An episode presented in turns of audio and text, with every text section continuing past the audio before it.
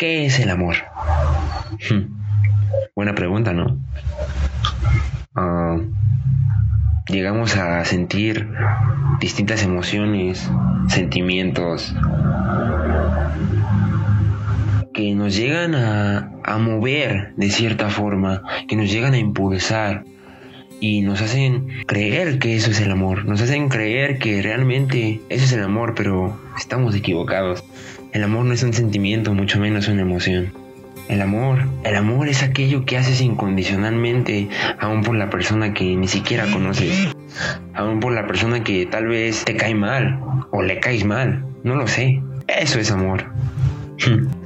Dios es amor. Jesús es amor. Eso fue lo que hizo por ti. Él estando en una cruz dijo, voy por él. Y no fue algo que quisiera porque no estaba cómodo. No fue como que, crucificado dijo, oh, wow, se siente muy bien, ¿eh? Pues claro que no, porque eso no es el amor, el amor duele. Pero Dios de algo estaba seguro, Jesús estaba de algo seguro, y es de que te amaba, tanto que dio a su único hijo, tanto que se entregó por ti en una cruz para demostrarle su amor, y aún así, después de eso, te dio libre albedrío para escoger a quién seguirías.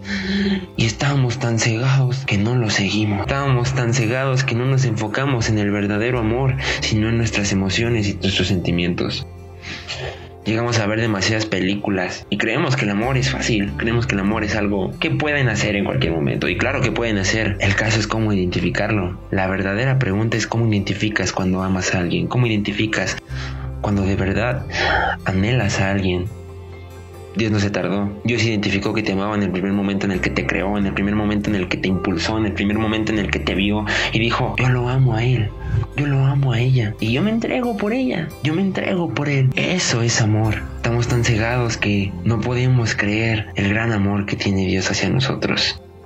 En primera de Juan 4:8 dice, el que no ama no ha conocido a Dios, porque Dios es amor. Qué mejor detallación de lo que él ha hecho por nosotros y de lo que puede hacer. Él está dispuesto a ir adelante de nosotros.